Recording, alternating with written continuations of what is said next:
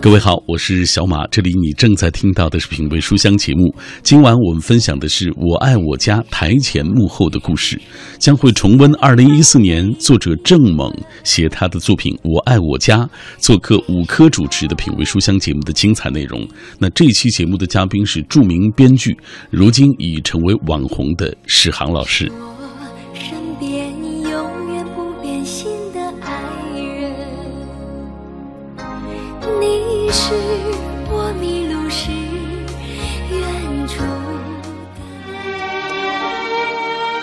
我爱我家是中国情景喜剧的开山之作，同时也是难以超越的巅峰之作。从一九九四年首播至今，二零一四年是这部剧播出的二十周年。本书作者郑猛是一位职业记者，也是我爱我家的资深爱好者与研究者。历时数月，采访了包括主演、客串明星、主创人员、幕后工作人员等当事人、演职人员三十余位，获得大量珍贵的台前幕后的第一手资料。本书既是我爱我家二十周年的回顾与致敬之作，可以使观众更深入了解这部剧的方方面面。也对喜剧从业者、爱好者、影视专业人士等有一定的借鉴价值。二十年来，我家背后的故事鲜为人知，却令人念念不忘。中国最好的情景喜剧到底是如何炼成的？有哪些天时地利人和的因素，以至于二十年的努力仍旧难以企及最初的高度？今晚品味书香，分享作者郑猛最新力作《我爱我家》。细数陈年爆笑段子，重温拍摄温馨花絮，深情追忆逝者。中国第一情景喜剧《我爱我家》台前幕后全揭秘，珍藏纪念，致敬经典。今晚的品味书香，我们就从这本看起来温暖如初、读起来颇具心得的最新图文作品《我爱我家》说起。首先有请这本书的作者郑猛，还有著名的编剧史航老师。欢迎二位。呃，吴克你好。哎，大家好。这本书其实相信很多人在看的时候都是带着别样的心情来阅读的哈。呃，首先就来问问作者郑猛，你是我爱我家的资深爱好者和研究者，是怎么样一个机缘巧合就决定把这项工作要深入下去哈？在我爱我家播出二十周年的时候，特别的出版成书呢？这事启动应该是二零零三年，在年初的时候有大概一个想法，当时还没有想到怎么去实现它。后来有一个契机，有一个媒体要做一个他创作二十年的这么一个专题封面报道，因为他们知道我平时比较喜欢这个东西，然后也发过一些在微博上也发过一些东西，然后想让我想想看怎么呈现这个这个专题，然后。就是这样一个机缘，然后开始敲开这个大门啊。随后我再找更多的人，更多的台前幕后的人进行采访。就是现在我们看到的新鲜出炉的这本书了。呃，咱们就先说这部剧的片名哈。书里其实也有详细的介绍，说这个《我爱我家》起初英达认为有一些语病的这个，呃，他有点犹豫。后来是王朔提出来，强调说就是要这个别扭劲儿。后来呢，电视剧热播以后，《我爱我家》也成了一个流行语哈。史航老师哈，从您的角度出发哈，《我爱我家》从剧名也好，包括它的内核，到底精彩在哪儿呢？我觉得《我爱家》这个剧名呢，呃，真是就是念熟了。王朔特别知道这个，就像是当初到底这个《我爱我家》这个剧种，应该叫室内剧啊，叫肥皂剧啊，叫什么剧？他说就直译。情景喜剧，大家说这个不顺呢，他念着就顺了。王朔是对流行有特别天赋的一种领悟，他知道什么东西可以放到这个传送带上，传到很远的地方。他对这个戏是有信心的，虽然他自己并没有写多少。嗯，而且《我爱我家》这个为什么好？其实刚才咱们做节目之前，往我在那个马路牙子坐吃东西的时候，碰上一朋友，我说一会儿聊《我爱我家》，他说你们北京人就特别喜欢《我爱我家》吧？我说第一我是东北人，第二是很多人那个时代过的人都喜欢。我说就像围炉烤火一样，一提到它，它有一种凭空周围的温度就高了几度，因为它有一个特别聚拢的气场。这个聚拢的气场，哪怕这不是我家，我只是走过这一家，从窗外走过，听到你们的欢声笑语，我都想多站一会儿。而且我觉得，我说其实恰恰，虽然他是老北京的这个口啊，对，就这么多北京口的演员，嗯，但我说恰恰很多北漂会更喜欢我爱我家，嗯，因为他们离他们的家更远。让我们找到一些。应该算是一个时代的呃，大家的一个充电宝型作品。就说你这个提法很特别，主创们他们费了牛劲 做这充电宝的，什么时候你觉得自己没电了，去充一下就还是好。那个时候二十年前，如果流行正能量的话，那绝对是一个呃源源不断的给大家输送这个对生活的热情。对我刚才在等着，我就在想，嗯，因为我爱我家的外景，除了西便门的那个国务院的宿舍之外，还有一个重要的外景，郑猛这里也写到了，就是复兴门桥啊。那时候可能算是北京的一个比较体面的、比较隆重的一个桥，没事拍个这儿，就代表新北京。嗯，而现在我们就离着复兴门桥这么近，就有一种感觉。虽然现在比如北京城东面肯定比这个南面、西面都热闹，呃，就是复兴门桥它已经不是最重要的一座桥，也不是流量最大的，对，但它确实一个过去时代的象征，在这个作品里这么体现了之后，嗯，它就永恒了，嗯，它是流行，但又进入了流传。连一座桥也流传。嗯，是的，从曾经的流行到现在的流传，哈，呃，其实这本书里面我在看的时候，我就特别注意一个细节，哈，写到《我爱我家》剧组说稿费最多的是编剧。其次是导演，然后再次才是演员哈。包括这个编剧英壮啊、舒焕呀、张礼啊、张悦在采访当中都提到了这一点，可见剧组在这个剧本创作上真的是下足了功夫哈，下大了决心啊。主创们甚至认为说，《我爱我家》的成功很大程度上是剧本的成功。那作为编剧总文学师梁左一定是功不可没。那我再想问问这个作者郑猛哈，你在一路的采访当中应该体会最深吧？关于编剧这块付出的巨大的力量。呃，首先应该是呃，梁左先生他应该是付出非常大的努力。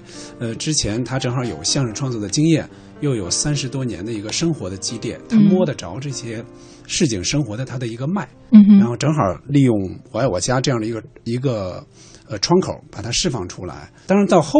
八十集的时候，其实他又笼络了非常多的这种编剧群、编剧的对高手，比如包括他妹妹梁欢，嗯，包括其他的现在比较活跃的，像舒焕老师，嗯，包括张黎，对，呃，好多人，呃，就是把这些聚拢起来，形成了一个。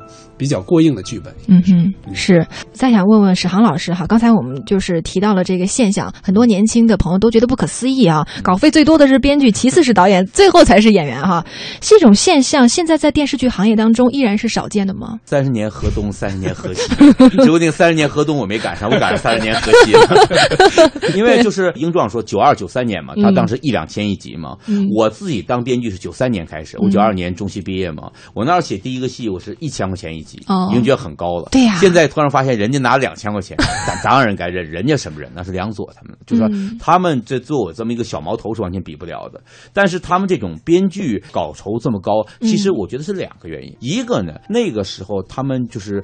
对剧本的尊重是体现在具体的待遇上，而不是一个简单的说法。嗯，再一点，那时候的演员的文学性其实很强。你知道，演员越有编剧的能量啊，他越会尊重编剧，因为他觉得亲近，他看得出你的好。你要是比如说演员都看不懂剧本，说这两页最好别念，这字我不认识。嗯如果这样的话，他当然烦剧嘛，他会烦编剧，觉得编剧是难为他的，是一个考他的老师。嗯哼，所以这个从前跟现在就有所不一样。而那时候的编剧呢，为为为什么它能够产生这么多的能量呢？也因为那时候其实一切喜剧都是草创阶段，就是你现在喜剧可能说我们想着那么多编剧，我随便抄点这个抄点那就可以。我爱我家没多少东西能抄，他不能抄江昆李文华呀。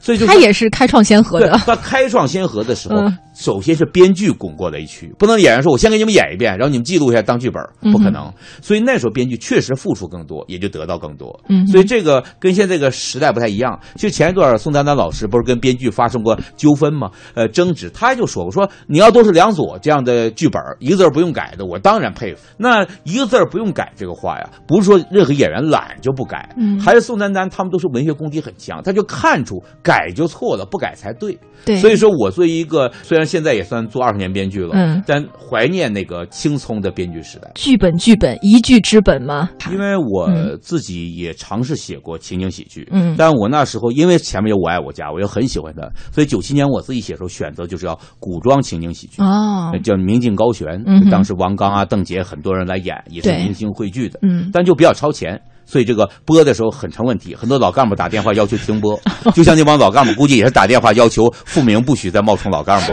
一样，就打到文星宇是一样的，就是同一波二十年前的那个，你知道他们家里有电话吗？对吧？但你要想着老干部如果排队在公用电话等着来斥责我，我就更高兴。但我就是通过那个，当然很多年之后又有了《武林外传》，就慢慢这个就被人接受。对，所以我就特别觉得。我爱我家是一个高峰，武林外传也是个不错的高峰。嗯，但就在我在这两者之间看着啊，正好生不逢时。因为生不逢时，我会发现 为什么我爱我家对。其实我现在可以放肆的说，我也很喜欢编辑部的故事。嗯，但这俩对照起，我发现有点不一样。编辑部故事一群聪明脑壳比着打架，而这个梁左的我爱我家呢，他是用一个人的智慧和温存。王朔的挽联说到：“一世细心，爱护家人，暖朋友。”就这个道理，就说他确实他这种温暖的智慧呀，是特别重要的。嗯，编辑部的故事更多的是在一个城市化的一个智，就是大家比如说主流思想中间，他正好来玩反义词。嗯哼，但是我爱我家是把这些晃开了。对，这种智慧是我一直在揣摩。就是编辑部故事呢。那些好句子，当年好，现在还好。我爱我家的特点是，当时没觉得怎么样，现在觉得这话太厉害。越琢磨越对味儿啊！对，就是这里面就像那个和平有一集，他就老走穴，最后走穴的那个惨成那样，大家给他凑钱，完一听有穴还是走了。结果最后结尾拿什么话来定呢？这个韦庆宇说了一句话，还是毛主席说的好啊，机会主义头子。改也难，就这个话非常稳，就不是梁左写不出来，不是那个时候写不出来。但拿那么句话形容一个自己儿媳妇又很奇怪。就是，我就现在经常上课举这个“我爱我家”的例子，就吉尼斯那集，全家人比会什么会什么。老爷子温星宇这这个复明不知道该比什么，都比不过你，就说我杀过人，因为他参加过革命，但把参加革命直接翻译为杀过人，这很奇怪。但大家真没办法，因为我们都和平年代出生的，这跟您比真比不了。对就是这个无厘头就特别好玩，就是。真可以说，吴文星宇老师演这个傅明是一个伟大的高级黑。现在看起来真的是高级黑哈。那问一个比较个人的问题，史航老师哈，就您个人而言，应该看得出哈，这个剧里面的主人公，呃，您对这个我们的应该是家里的长者长辈哈，傅老爷子很喜欢。那除了他之外，您觉得这个剧里面的其他的一些人物，您还有些什么？我其实特别偏爱的是胡学范。这个洋范儿的，因为婴儿城，婴儿城呢，他的声音太好听了，我老学的声音，而且他演那么多好角色，最主要他的幽默感是非常独特的。嗯，在那些老人，比如李丁有李丁的，张彤有张彤啊，有。但是英儿成呢，他的那个，比如你说话，我给你反应，他就你知道什么吗？别人一般抢一个仙儿，就比如说你说话，哎，我可不信。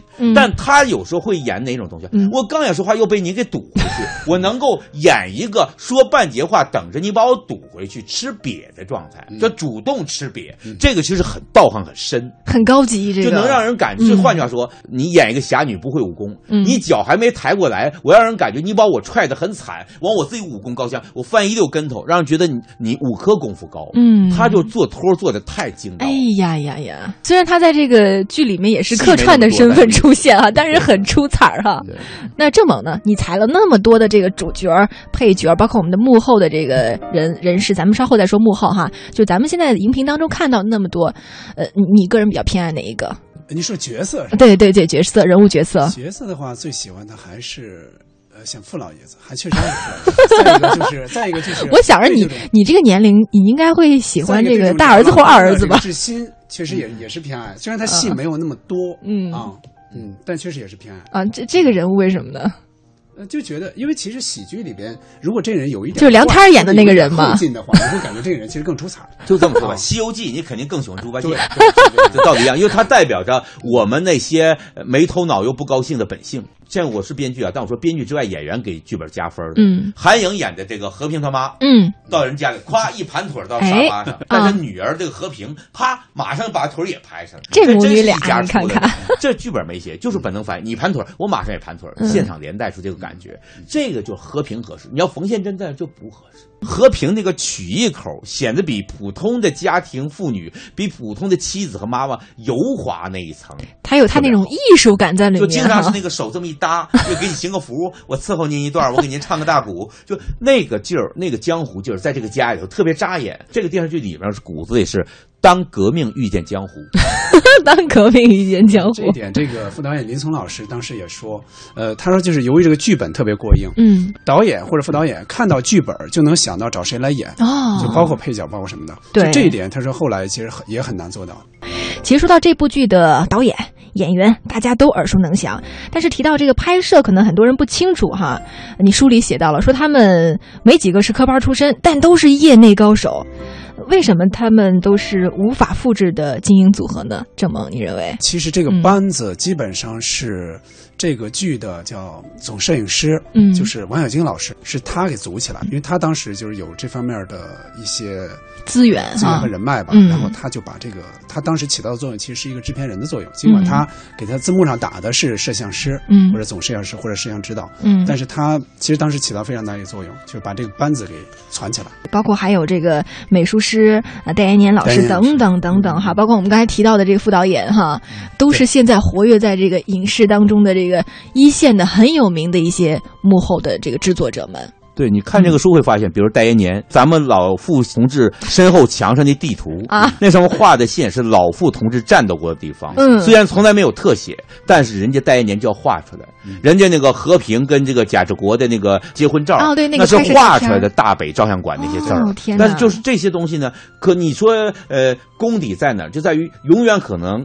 没有特写，但如果特写，他不怕你特写。是的，所以我们当时在看的时候，哈，呃，如果这个摄像机不拍到观众那块的时候，我们感觉就是一个，呃，在一间这个普通的房子里面，有客厅、有厨房，包括有卧室。但是等到那个摄影机再转到那个观众那个时候，我们才感觉，哦，它其实就是搭的一个摄影棚。最后的话会拉到。就给观众观众啊，哎，就有一个背景。对，但它里面的很多的道具真的太细节了，呃，比如说两个人的合影啊，包括这个老爷子的这个书法等等，包括你看有时候我们看到那个厨房里面那个蒸馒头那个屉，包括还有那个客厅里面那呼啦圈等等 等等，都是我们普通的这个老百姓的家庭里面常见的道具，但他们都非常细致，都放进去了。没有整体。其实作为这个情景喜剧哈，再优化的拍摄组合，我们也说那得有演员来呈现呀，对不对？呃。呃，包括书里也写到说，拍摄八十集的时候，剧组有三个主要男演员，就说到了这个文老师、杨立新，还有这个张永强，说他们为了交流，都主动的要求住在一个房间里面啊。说夜里大家要去吃饭哈，这文老师都婉言谢绝，说不去不去，干嘛？说还得默词儿呢。他当时应该有一定压力，因为呃，虽然说他没有老傅，就是剧中的老傅那个角色那么大岁数，就六十七岁，对，但他本人也是五十，哎，对，五十五十二三了，嗯，就是在这里里边应该属于。就岁数稍微大一些的，所以记词儿对他来说可能还就是他不像圆圆背书背的，所以背词儿应该不不成问题。嗯，包括里面提到很多老演员，可能对于台词方面都对他们来说很难，因为他是这个呃随机就拍摄嘛哈。呃，但是演员们依然二十年过去了，对里面的词儿就说：“哎呦，这是判案叫绝，还是很好。”包括你像刚才我们提到的韩英老师啊，李明启老师，他年龄那么大了，但是你看他回忆起来都觉得：“哎呦，梁左写的真棒，这词儿真好。”老师，我在采在他家采访他的时候，他确实就是一边跟我说着，一边就在他家的茶几上，嗯，就开始就做那个里边李大妈擦皮球，嗯嗯，那动作是吧？把这个词儿说出来。然后韩英老师一边跟我说着，然后就唱了一遍那个这百万雄师过大江，又唱了怎么能够。过大家，对对对对，就是能看出来他们还是对他非常有感情，而且就印象真是特别深。你想他们都演过多少戏了？后来有句老话叫“折好词儿必传”，押韵嘛，合辙嘛。你这个写的上道合辙，那它就容易流传下来。我今天转发咱们今天做节目这个微博的时候，我就说问苍茫大地谁主沉浮？母门母门母门，那马上大家都母门母门。就是这里面其实一下就你能连上这个画面的东西。我觉得这一家人他们都。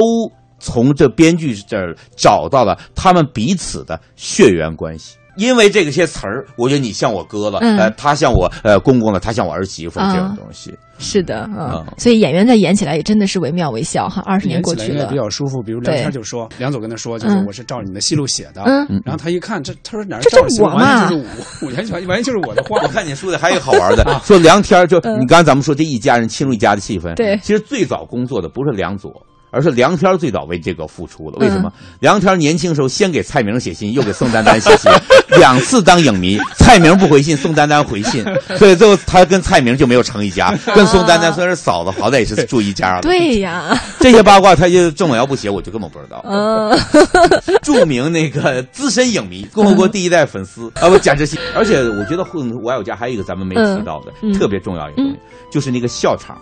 人家是特别宝贵东西，甚至有时候我这场戏本来要换的，哎，别换，因为这笑场这段我一定要看完，多少遍都要看。这个东西就跟我最早看成龙那个 NG，就是那个武打搞笑，因为突然让你。电影或电视剧的魔力在这儿体现了，嗯，而且我后来看这个郑猛的书才知道，人家当时所有的笑场，英达要打星，这个好笑，那个不好笑，最好的三星才能够说这个笑场保留，就是他不是说就剩这点笑场就拉倒，嗯，虽然他是为了让这每集的长短合一，但它是精挑细刻的，对，所以这个笑场也不是随便塞的，要不然你为什么别的系那笑场你没那么可笑？对，而且在笑场的过程中，你在笑场这儿得到一些笑料，你反而觉得。其实一些平常的事儿，平常的事儿，你也觉得特乐。比如背影，背影那块儿是太经典的一个笑场的一个段落。人们本身那个背影那句话是本身这句话是没有笑点的，但人们听到背影俩字，那背影跟一般犯罪分子背影差不多。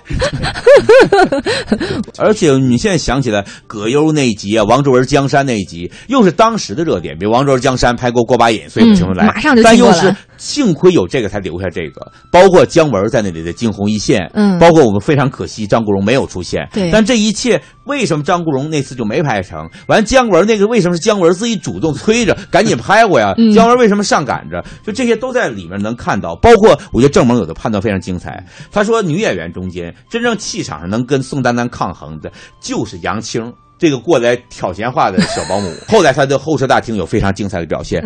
你知道杨青是个非常文化的演员。杨青，你知道人家当初一些人想演谁吗？人想演谁，到现在没演成的。想演张爱玲，他觉得自己长得像张爱玲。杨青老师其实令我是有点感动，还是有点说头。就是我是给他打电话，然后呃一直没有接，后来给我打过来了，声音比较模糊。嗯，然后他说我在德国，哇，他从德国给我打过来的电话，接受的采访，然后就声音特别沉静。就说这个事儿，就是完全没有像王秀花啊，他的 他是完全完全没有，完全是隔开的。很多人也在感慨说：“你看二十年来，说我爱我家的这个喜剧高峰似乎是无法逾越。”沈阳老师从您的角度分析，到底是一个什么样的原因？一方面他本身成才，一方面岁月给他加冕，嗯，这两样都是不太容易再生的。嗯，就是世间已无梁左，嗯，梁左后面也不是没写呀。但是为什么那个？我觉得那一切就在于。最简单说吧，那个时代是我们虽然嘲笑着富明老人，但还把他当做我们的亲人的一个时代。就那个时代没有断裂开，所以就是说也没有那么多对立情绪。像现在网上动不动吵架，对，所以就说我爱我家，那时候我们还是一个整体，这个整块的感觉现在早都没有了。嗯，所以说我们现在可以有更激烈的喜剧，更狗血和鸡血的喜剧。嗯，但这么温存的喜剧不会再有了。什么时候学会了哭？不知道什么时候学会了沉默，什么时候学会了倾诉。这里各位正在锁定的是 FM 幺零六点六中央人民广播电台文艺之声。今天我们文艺之声全频率为听众带来了一个特别策划，叫做暑期剧狂欢。我们品味书香节目，跟大家一起分享的是情景喜剧《我爱我家》台前幕后的故事。重温的这版是二零一四年作者郑猛写他作品《我爱我家》，做客五科主持的品味书香节目的精彩内容。